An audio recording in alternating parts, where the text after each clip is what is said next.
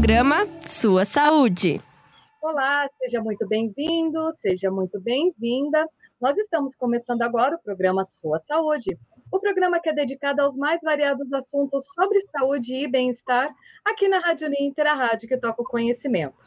Eu sou a Bárbara Carvalho e hoje nós vamos falar sobre um assunto que, com certeza, agora, principalmente depois que começou a pandemia, você já deve ter ouvido falar muito dele, que é a ansiedade. E para isso nós estamos recebendo a professora Fabiana Prestes, nossa parceira aqui da rádio, sempre está com a gente abordando vários assuntos, e também a Sol Souza. Vou pedir para a Sol também se apresentar. Antes de tudo, boa tarde, professora. Sejam bem-vindas. Boa tarde, Bárbara. Boa tarde, Bárbara. Boa tarde, Fabi. Eu sou professora também, sou formada em administração de empresas e especialista em metodologia da educação e gestão de pessoas.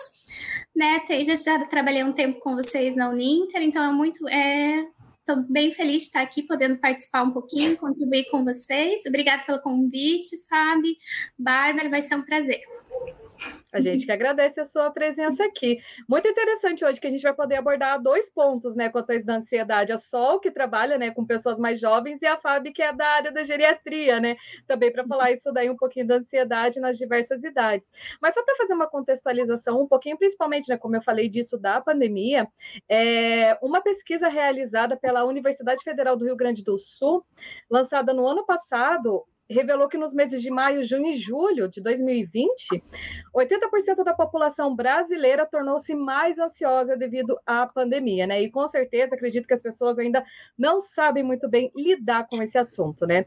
Professoras, eu queria então para a gente começar a falar, abordar um pouquinho, né? O que seria isso então da ansiedade? Como que eu sei se o que eu estou sentindo é um sintoma de ansiedade? Como que a gente pode falar sobre isso?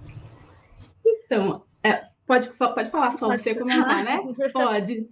Então, eu também é, li essa pesquisa que a Bárbara apresentou, né? Que nós ficamos, né, ansiosos na pandemia. Eu ando estudando bastante sobre o assunto para conseguir ajudar o meu público também. É bem interessante, né? Que eu vou do jovem e a Fábio pro para o idoso ali, né? E a, apesar de ser diferente, a ansiedade deles é muito maior que a nossa. Nós que somos mais jovens, assim, os adultos, jovem adulto, ele consegue controlar um pouco mais. Eu sou uma pessoa extremamente calma, né? A Fábio me conhece. É muito difícil eu perder o controle e ser ansiosa. Eu não sabia, eu sabia, né, o que era ansiedade. Eu sabia ajudar as pessoas antes da pandemia, mas na pandemia ela veio muito mais forte para mim. Eu costumo dizer que eu tive que viver a experiência de ter uma crise de ansiedade, eu nunca tinha tido, eu tive também, para entender o que, que eu ia, como que eu ia ajudar alguém, né? Aquela coisa, eu posso falar para Fábio, ah, mas eu já passei, eu já passei por isso e só ter lido sobre o assunto. Quando eu vivia, é muito mais fácil se colocar no lugar do outro, né? Então, para mim, é você conseguir identificar. Eu consegui, depois de um tempo, né? Veio a pandemia e de repente eu perdi o controle da minha vida. Eu costumo muito usar o meu exemplo que eu perdi o controle. Lembra que naquela época eu e a Fábio a gente trocava muitas informações, porque todo mundo perdeu, né? De repente a gente voltou para casa, vamos fazer home office. Ninguém sabia o que era o home office direito. E eu me via muito ansiosa. E nesse eu tinha dois empregos na época, então eu trabalhava manhã e tarde e noite. E nesse tempo eu fui vendo que algumas coisas foram mudando, algumas das minhas atividades reduziram. E eu fiquei muito ansiosa, eu chorava, eu não conseguia ter o controle mesmo. Então eu tive um tempo, eu tive todo um apoio da minha empresa, acho que a empresa ajuda muito, né? No momento que você estava passando, porque eu não conseguia ligar uma câmera e entrar com o meu jovem ali, porque eu estava sentindo muito intenso tudo que estava acontecendo. Então foi todo um tempo de preparo e de entender que eu tudo bem eu não ter o controle, que as coisas iam acontecer, cada coisa no seu tempo, mas para mim, que era uma profissional, que já tem minhas qualificações, isso foi intenso, imaginou para um jovem. Então, hoje eu consigo me colocar muito no lugar dele. Então, na pandemia vem, vieram algumas crises, né? De eu entender o choro, que eu sou bem forte, eu tenho uma inteligência emocional, assim, que eu consigo lidar com várias situações, mas a pandemia veio muito intenso para mim, e para eu aprender também. Né? Eu acho que a gente passa por algumas situações para conseguir compartilhar o conhecimento de uma forma mais humana, talvez, né? É verdade. É, e é normal, né, as pessoas sentirem medo, né? Quem que nunca senti, sentiu medo, quem que nunca se sentiu ansioso, isso vai acontecer.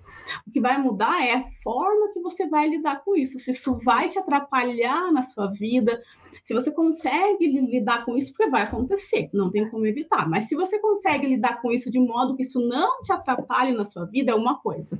Agora, se você não consegue lidar com isso, se está te atrapalhando na sua vida, aí já é outra coisa. Aí a gente precisa ir mais a fundo, se for preciso procurar uma, uma ajuda. E eu vou puxar aqui um pouquinho, deixa eu pegar aqui o materialzinho que eu tinha colocado aqui. Eu vou puxar aqui um, um uhum. pouquinho, porque na gerontologia a gente gosta de trabalhar muito com essa questão de cérebro, como que funciona, como que o idoso se sente, é diferente do jovem, é diferente da criança. Então, quem sofre com transtornos de ansiedade, geralmente ele se vê tomado por pensamentos negativos que invadem a mente e invade sem aviso. Você está ali normal, de repente, poxa, começou a pensar naquilo e você não consegue mais sair daquela coisa. E dentro das nossas cabeças, nós conseguimos escutar sons, ver imagens, ter sensações como toque, gosto, cheiro. E além disso, nós temos as nossas conversas internas, que é aquela conversa que você está falando com você mesmo. Eu não consigo, eu não posso, ah, eu não sei por que, que a pessoa fez isso comigo, eu não sei por que, que aconteceu aquilo. E essas sensações e percepções, como a Sol bem colocou, só se passa na sua mente, elas são suas. Então, ninguém no mundo mais vai perceber essas sensações exatamente igual a você, porque cada pessoa é diferente da outra. Mas quando você passa por, por aquilo, você consegue entender entender um pouco melhor do que, do que o que aquela pessoa está falando, mas você não vai sentir da mesma forma que ela está sentindo. O nosso cérebro, ele recebe uma quantidade absurda aí de informações por segundo que chega a cerca de 80 bilhões de bits é muita informação? É um, é um supercomputador ali. Mas, ele, mas ele, ele não processa nem a metade disso, ele só processa aquilo que é importante para você. O que não é importante, ele ignora. Ou aquilo que você acha que é importante. Se você achar que não é, ele vai ignorar também mesmo, que seja. Então, essas informações, elas passam por uma série de filtros mentais que a gente fala. E esses filtros, eles são construídos ao longo da nossa vida. Esses filtros, o que, que tem lá? Como você foi criado, onde você cresceu, a sua cultura, as suas crenças, os seus valores, tudo isso compõe os seus filtros mentais. E passando por esses filtros, você vai criando o seu mapa de mundo ou representação interna. E o mesmo entre não acontece, por exemplo, entre irmãos que foram criados com a mesma educação. Eles tiveram o mesmo pai, a mesma mãe, a mesma educação, mas um enxerga a realidade de um modo diferente do outro, um sente diferente do outro. Por exemplo, lá, é, vamos dar um exemplo aqui. Uma pessoa lá que gosta muito, muito de sopa, ela diz para o outro: vem aqui comer essa sopa que tá uma delícia. E o outro olha assim e diz: eu não tô doente? Por que eu vou comer sopa? E eu, nem gosto de sopa. E, e aí? Tá uma delícia para quem? Tá uma delícia para você? Tá, tá uma delícia para todo mundo? É só para você. Ah, é. a cor amarela é linda. Ah, a partir de agora, então eu vou colocar tudo amarelo na minha empresa. É linda para quem? É linda para você ou é linda para todo mundo? O que, que você ia comentar, Sol? As diferenças, né, na, nesse tempo que, que nós trabalhamos em casa, todas vocês também, acredito que estão em home office também, a gente aprendeu muito sobre as diferenças com a família, né, porque eu trabalho com jovem, eu vivo trabalhando, falando sobre diversidade, sobre diferença, mas o tempo era maior, a gente ficava muito, fica muito em casa e entender que um gosto do meu pai, da minha mãe, da minha filha não é o mesmo que o que eu falo para ela. Às vezes a Fábio vai vir aqui, vai falar de uma forma diferente, ela vai entender. Também foi difícil, a gente teve que aprender a conviver com a família. Olha que interessante, a gente passava ali numa rotina muito puxada e teve que aprender a conviver com a família, né? Daí entra a situação dos meus pais, né, que eles são idosos também, eles também sentiram com muita intensidade tudo isso, né? E as pessoas mais velhas é muito mais difícil quebrar as crenças e, né, eu vou falar para o meu jovem que ele pode fazer meditação, dar alguns apontamentos, alguns conselhos, ele vai entender. Mas a pessoa mais idosa você tem que ir com cuidado, e de repente eles já não podiam mais sair de casa. Então, imagine na nossa cabeça foi aquela confusão, imagine na cabeça de cada idoso, né? Acredito que o curso está trabalhando muito bem nisso, né? Mas no dia a dia ali, viver aquilo intenso, porque às vezes eu até falava para a Fábio que ela ela para ela vir fazer um estágio aqui, porque era muito difícil. A gente tem que cuidar, a gente não queria colocar a vida, né? Todo mundo que acompanha o idoso não quer colocar a vida dele em risco, mas ao mesmo tempo que a gente estava num sentimento de cuidar, eu como filha, vocês como parentes, eles tinham um sentimento de controle. Então, olha a percepção diferente que cada um tinha da situação, né? E esse cuidado para fazer entender muitas vezes não entende, tem que ter muita paciência ali no dia a dia, mas a gente tem que respeitar a crença de cada um, porque ao longo da nossa vida, estudando, pesquisando, nós vamos quebrando as nossas crenças. Mas para um idoso já não é mais tão fácil, né? Ele viveu, como a Fábio falou, aquele mapa de mundo, aquela visão, e de repente a gente não vai conseguir mudar isso. Então a gente tem que se preparar assim para conviver com eles e tentar entender a percepção deles, porque eu acredito que seja muito mais difícil para quem trabalha com os idosos do que eu que trabalho com o jovem, porque o jovem ele vai sentir muito forte a ansiedade, mas dependendo do acolhimento que ele tem comigo, ele vai conseguir se abrir e eu vou conseguir dar uma direção para ele.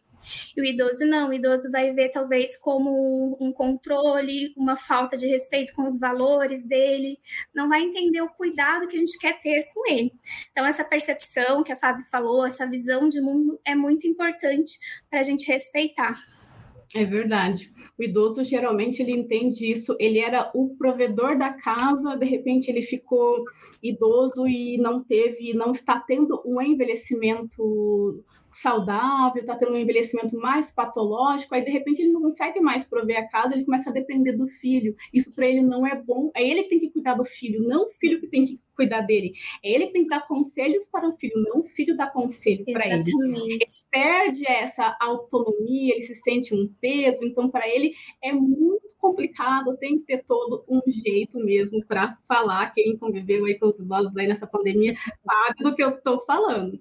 Então, gente, a ansiedade, a fobia, depressão é algo, não é algo que assim que surge do nada, assim a pessoa pega assim, né? Igual o vírus, aí encostei e peguei. Não é assim. A pessoa não fica ansiosa do nada, ela não fica depressiva do nada. Existe um processo que levou ela a isso.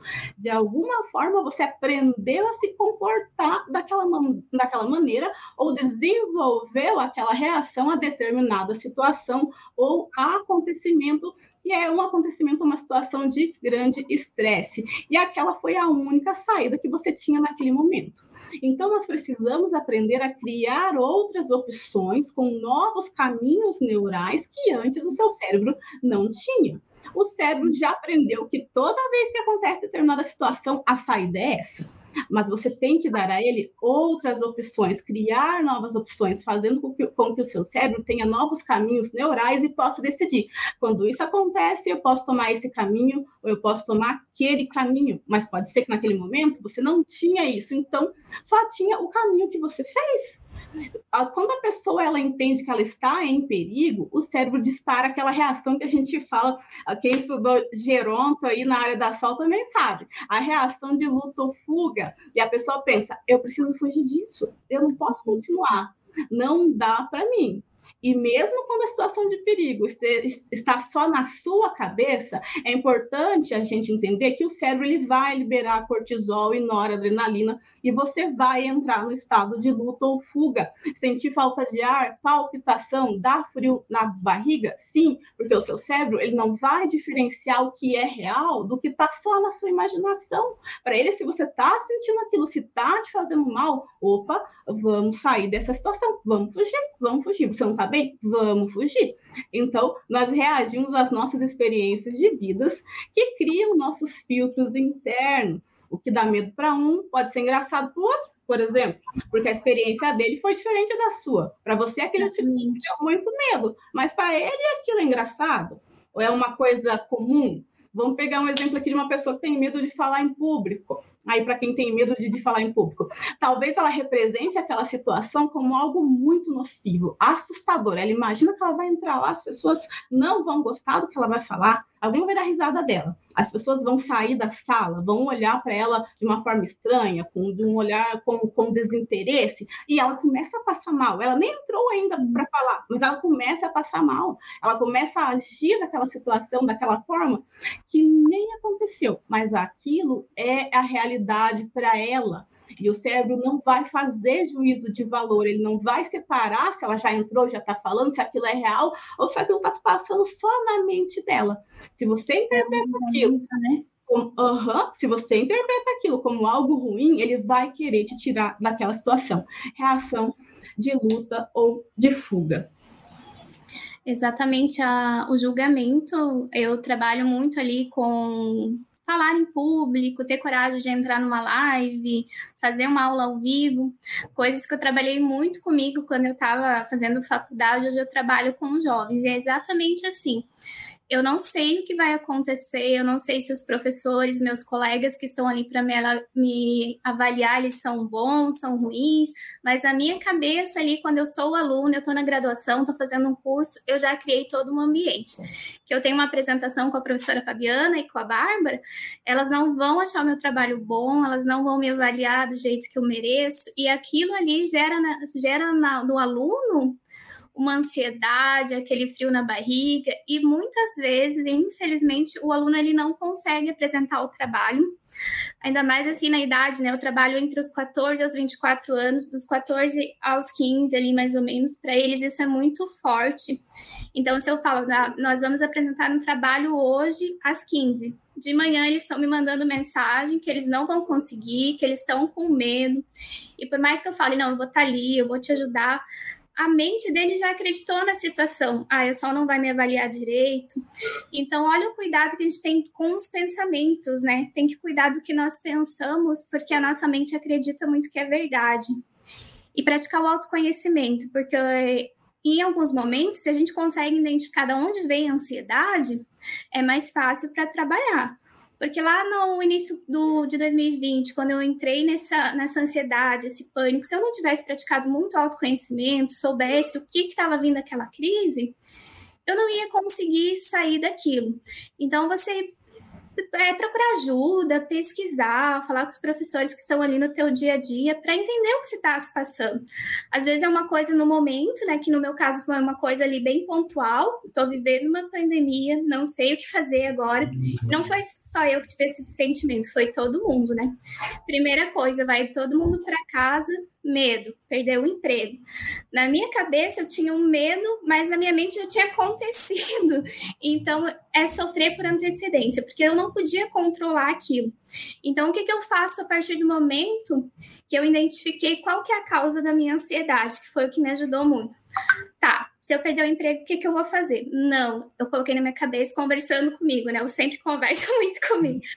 Coloquei na minha cabeça assim: eu já sou qualificada, eu tenho experiência no ramo da educação superior, tenho experiência com treinamento de jovem aprendiz. Respira fundo, vamos lá, vamos entender o que é esse home office, o que é trabalhar. Procurei ajuda, procurei terapia também, mas se eu não tivesse esse autoconhecimento, essa resiliência, eu poderia talvez ter abandonado tudo e ter entrado num estado de depressão. Então, olha como é importante a gente cuidar dos nossos pensamentos e pedir ajuda também. Eu sempre digo para os meus alunos e para as minhas amigas também que é muito importante a gente aprender que a gente não precisa ser forte o tempo todo. Eu tenho que pedir ajuda, sim. Tem vezes que eu tô ali no, escutando muito aluno, cuidando de muita gente, eu vou mandar uma, uma mensagem para Fábio, falar, Fábio do céu, vamos conversar. Só essa conversa, às vezes, de alguém que vai te acolher, de alguém que você gosta, já vai te ajudar. Lógico que em alguns casos, dependendo, né, se já está na fase da crise, a gente tem que procurar ajuda do profissional. Mas se a gente não fala, ah, eu tô sentindo, tô mais triste, tô com insônia, não tenho mais vontade de fazer nada, e vai deixando esse sentimento tomar conta, a gente não consegue. Então é muito importante, né, a higiene mental que a gente fala, né? Cuidar dos nossos pensamentos. E sempre ressignificar, né? Eu sempre brinco com a Fábio que quando me fala uma coisa ruim, eu tô lá na coisa boa e já tô sonhando, que a minha mente é muito criativa. E tudo começou quando eu era jovem, a minha mente sempre foi assim, mas me ajuda muito. Se a Fábio me falar, Ai, Sol, tá, estamos sem internet, a rádio não vai sair hoje.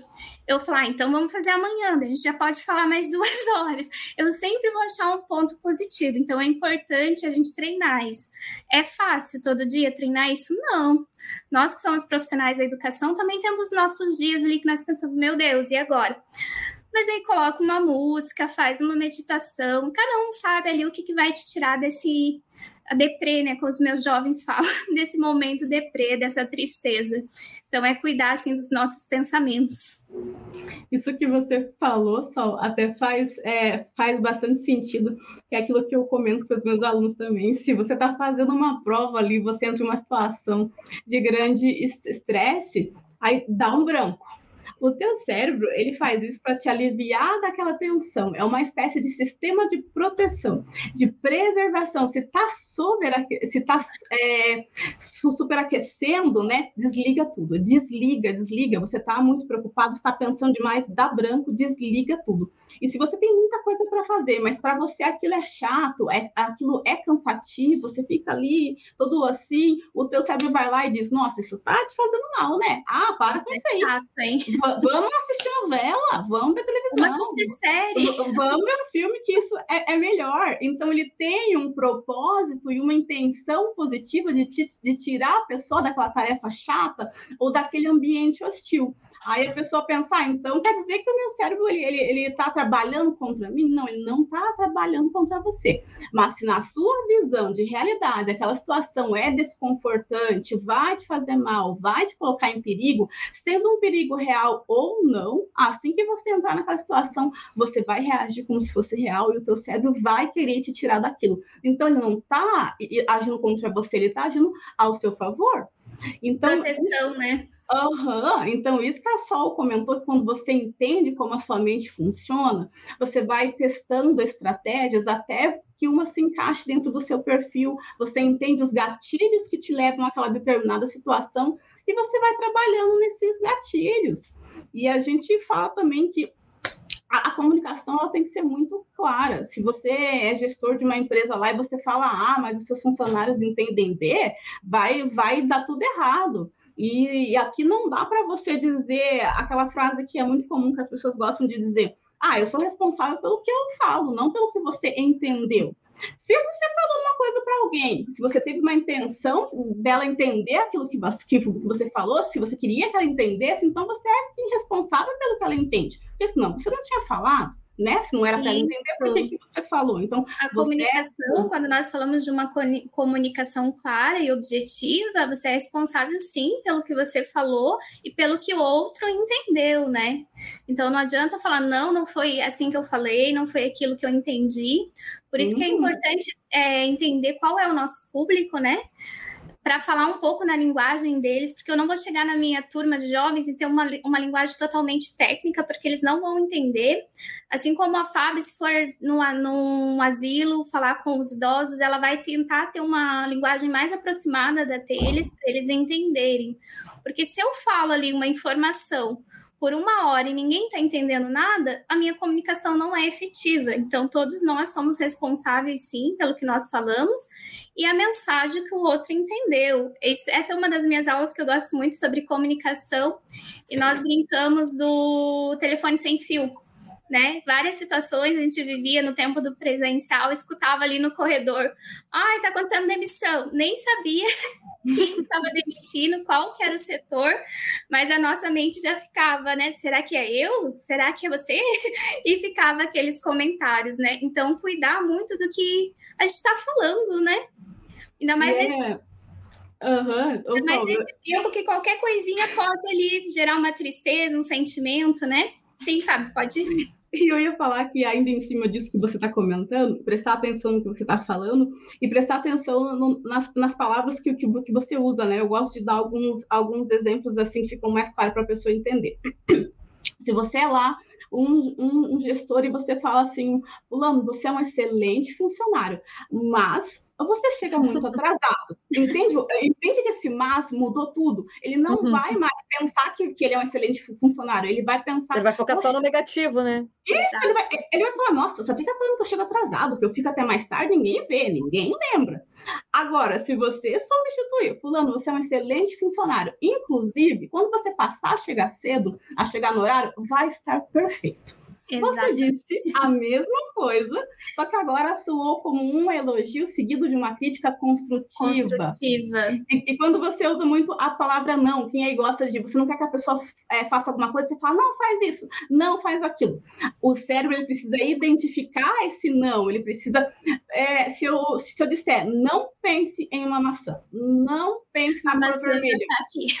Já tá você já pensou na maçã? Você já pensou na cor vermelha? Então, ao ao, ao invés de você falar para a pessoa, não vai errar, hein? Você diz, acerte.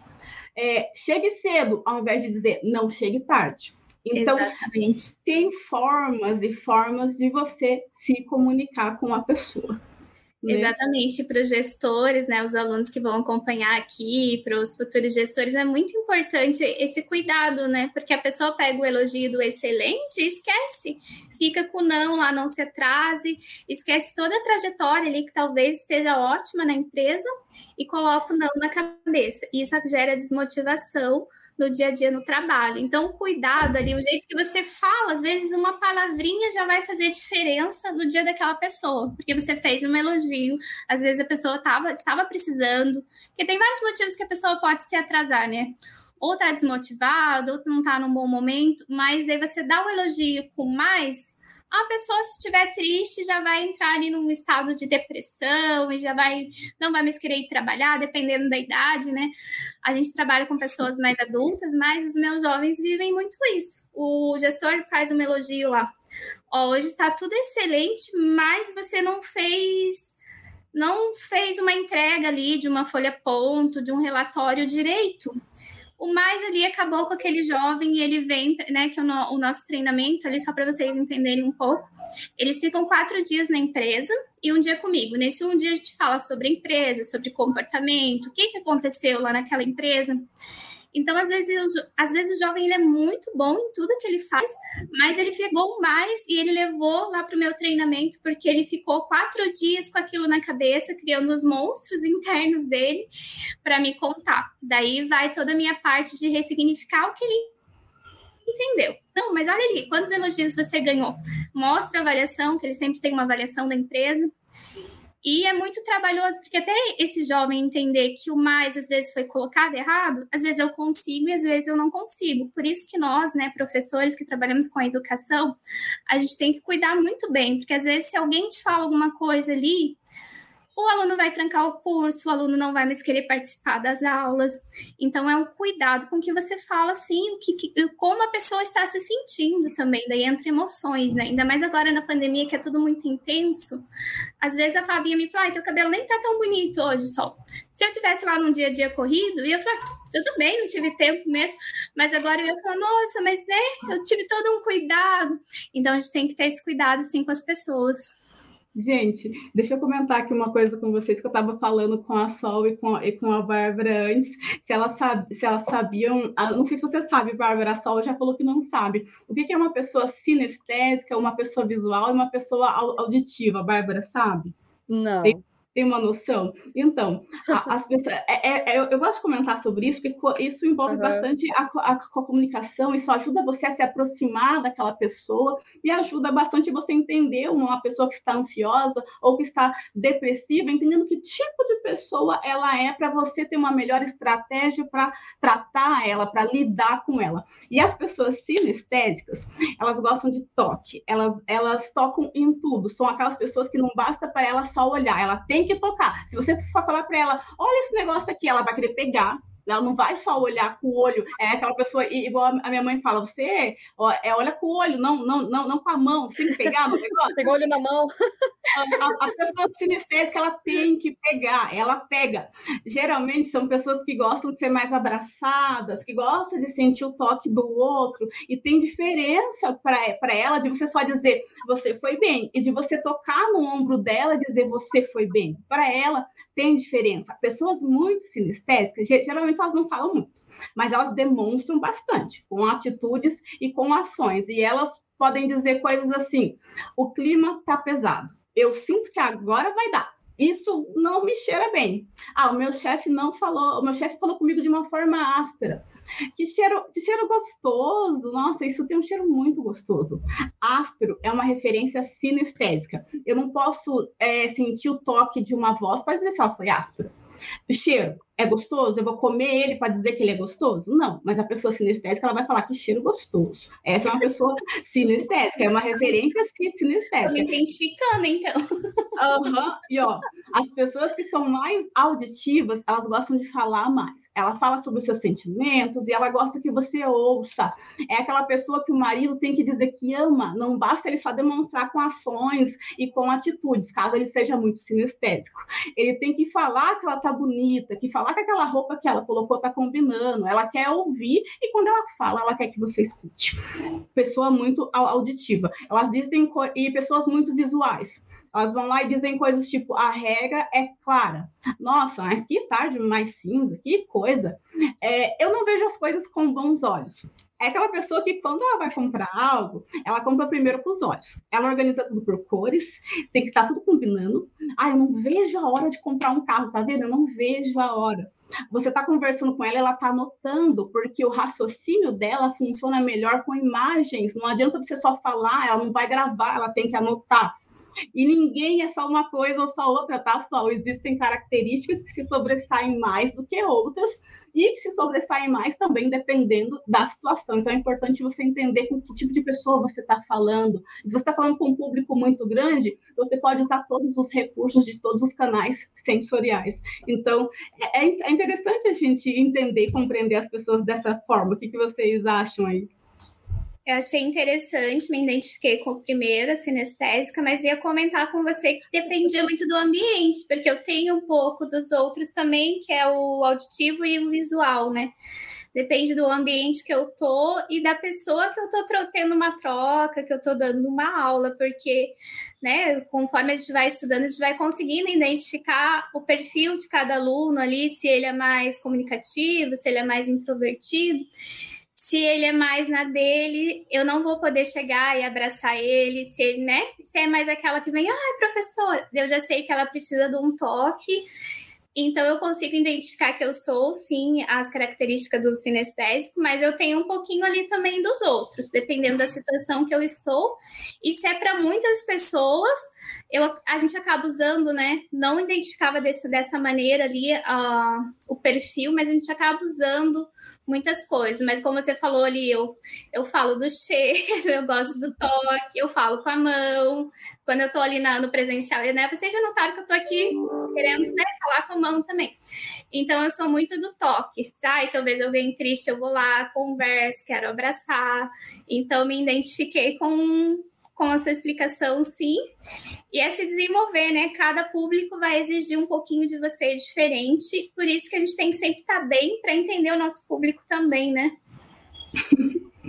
e aí, Bárbara? Eu adorei o papo, isso da questão de ser sinestésico, né, da audição, todas essas coisas assim, eu vou até estudar mais, porque eu acho isso muito interessante. Uh, infelizmente, né, tá chegando no finalzinho aqui o nosso programa, que já deu o nosso tempo, mas eu acho muito bom a gente sempre frisar, né, professoras, que isso de ansiedade, essas coisas assim, de pensamentos não são frescuras, né, é sempre bom, se você não estiver se sentindo bem, procure ajuda, né, procure ajuda, especializada, né, para sair dessa, porque pensamento negativo, ansiedade gera resultado no corpo, né, dor física, tudo isso e não é legal, não é mesmo? Tem mais alguma coisinha que vocês queiram passar, professores? Deixa aberto aqui para vocês finalizar. Só, só finalizar aqui, exatamente isso que você falou, Bárbara, não é frescura, não é porque você não sente igual ela, que não quer dizer que ela não está sofrendo.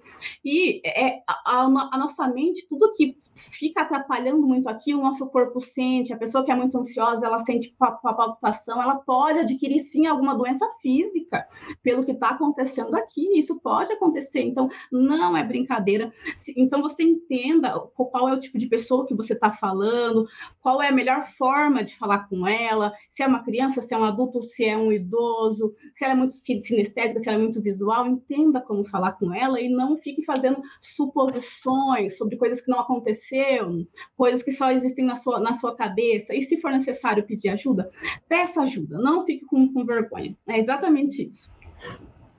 Acredito que a Sol caiu aqui, tem tido um probleminha de internet. Você sabe como é, né? Tempos de home office é o tipo de coisa que a gente não consegue prever, mas não vamos ficar ansiosos por causa disso. Deve estar tudo bem. Fabi, queria muito te agradecer, né? Agradecer a Sol também no, em off aqui, né? Se ela aparecer depois, daí a gente agradece de novo. E agradecer a todos que acompanharam e vão acompanhar essa edição do Sua Saúde depois também. Na próxima terça-feira, a gente volta com mais uma edição inédita aqui na Rádio Ninter, a rádio que toca conhecimento. Até lá! Programa Sua Saúde.